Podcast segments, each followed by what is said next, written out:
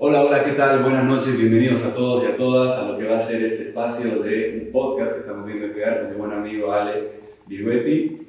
Y agradecer antes que nada, antes de seguir a Cowork, a Luis Alberto Bonocelli por brindarnos este espacio, que siempre es importante contar con lo que es un ambiente enriquecedor y que estimule a todo esto. Y bueno, sin más preámbulos, el objetivo de este podcast, este espacio que estamos viendo de crear con mi compañero y junto con Luis también, es brindar un poco más de conocimiento sobre el deporte y los apasionados del mismo. Y para aquellos que quieran sumar también un poco de lo que se trata la nutrición y el coaching con Alejandro y en mi caso la psicología del deporte, aplicando una serie de eh, contenido teórico por un lado, pero también hacerlo práctico y dinámico para que ustedes puedan quedarse con algo que les sirva y que puedan aplicarlo a su deporte, sea amateur o alto rendimiento. Eso es lo hermoso del deporte, es muy amplio no hay límites, cada uno se impone los objetivos que quiere lograr, etc.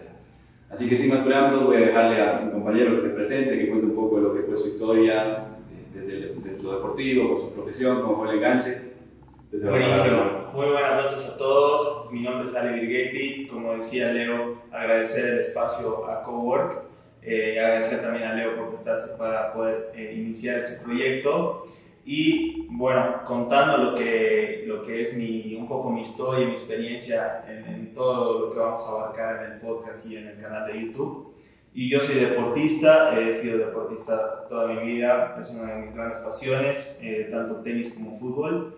Y eh, a medida que iba avanzando con lo que es el tema del deporte, eh, me di cuenta de que tenía, digamos, un gran déficit de conocimiento en lo que es el, la nutrición, sobre todo, ¿no? Arranqué con eso. Eh, no sabía muy bien cómo alimentarme en general, ni antes de entrenar, ni después, ni para una competencia, eh, nada. Y sentía que me perjudicaba ¿no? al final a mi rendimiento deportivo. Entonces eh, entré, bueno, hice una certificación en nutrición deportiva con uno de los mejores nutricionistas del mundo, Francis Colway, nutricionista deportivo de River Plate por muchos años. Y bueno, con, con, el objetivo justamente de poder ayudarme a mí, poder ayudar también a otras personas, a otros deportistas.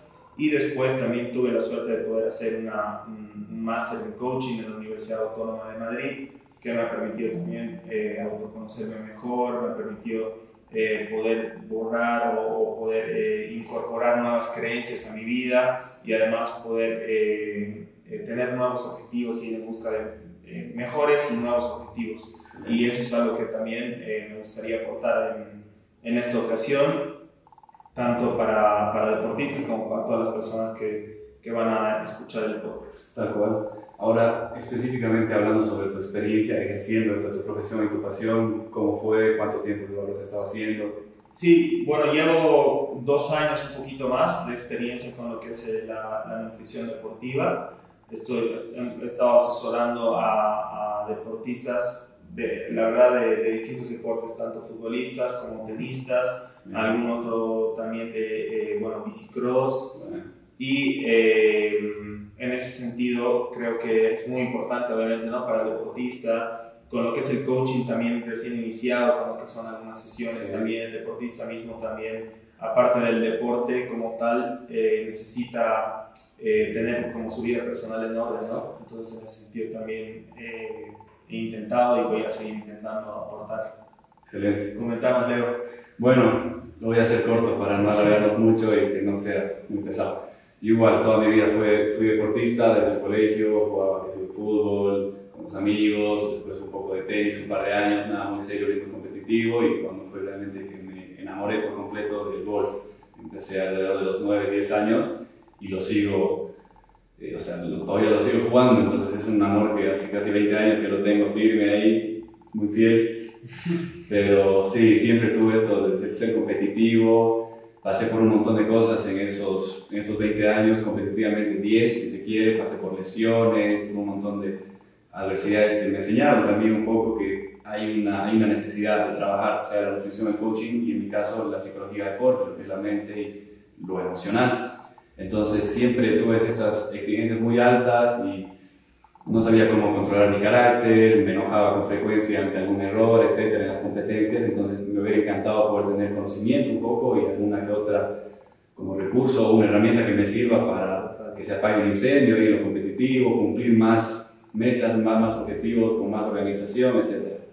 Bueno, después me licencié de psicología en la, Universidad en la Católica, acá, de Cochabamba, y la tesis justamente fue el enganche que me llevó a la psicología de deporte. Y la hice con eh, jugadores de golf entre 10 y 15 años, específicamente centrándome en lo que es la motivación, el compromiso y las estrategias de afrontamiento que tienen los deportistas, en este caso los golfistas.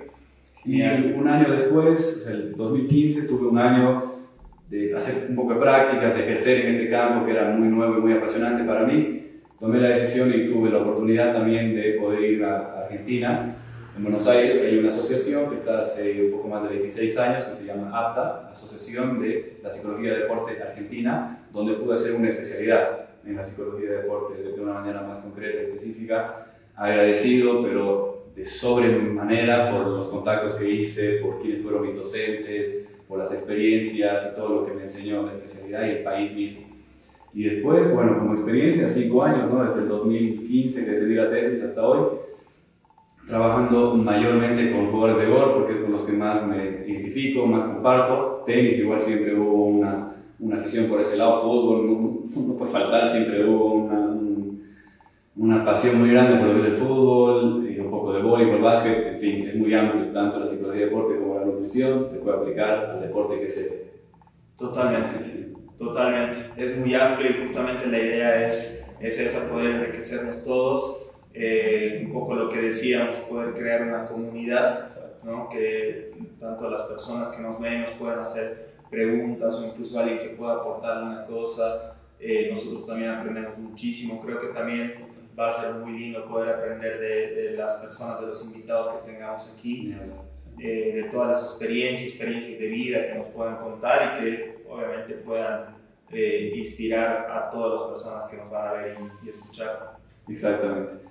Entonces, nada, a modo de un pequeño cierre, los invitamos. Se vienen cosas muy buenas, chicos, chicas. La verdad que estaríamos muy agradecidos de contar con su presencia porque sé que va a ser algo muy como dinámico que vamos a hacer la idea es, como decía mi compañero, establecer un vínculo con ustedes, que ustedes se enriquezcan, que nosotros podamos dar lo poco o mucho que conocemos cada uno de su rubro y que ustedes se puedan quedar con cosas prácticas y reales que apliquen a su deporte y a, su pasión y que también les sirva de conocimiento, que sea algo, como él bien decía, una comunidad, que se cree ese vínculo, que se arme la familia con los apasionados del deporte, que hagamos crecer, porque la verdad que en nuestro país hay potencial, hay talento para votar faltan estas cosas de, las de la interdisciplina, desde dónde se puede apoyar y sumar en la formación, sea de jóvenes, adultos, nunca es tarde y de eso se trata. Totalmente.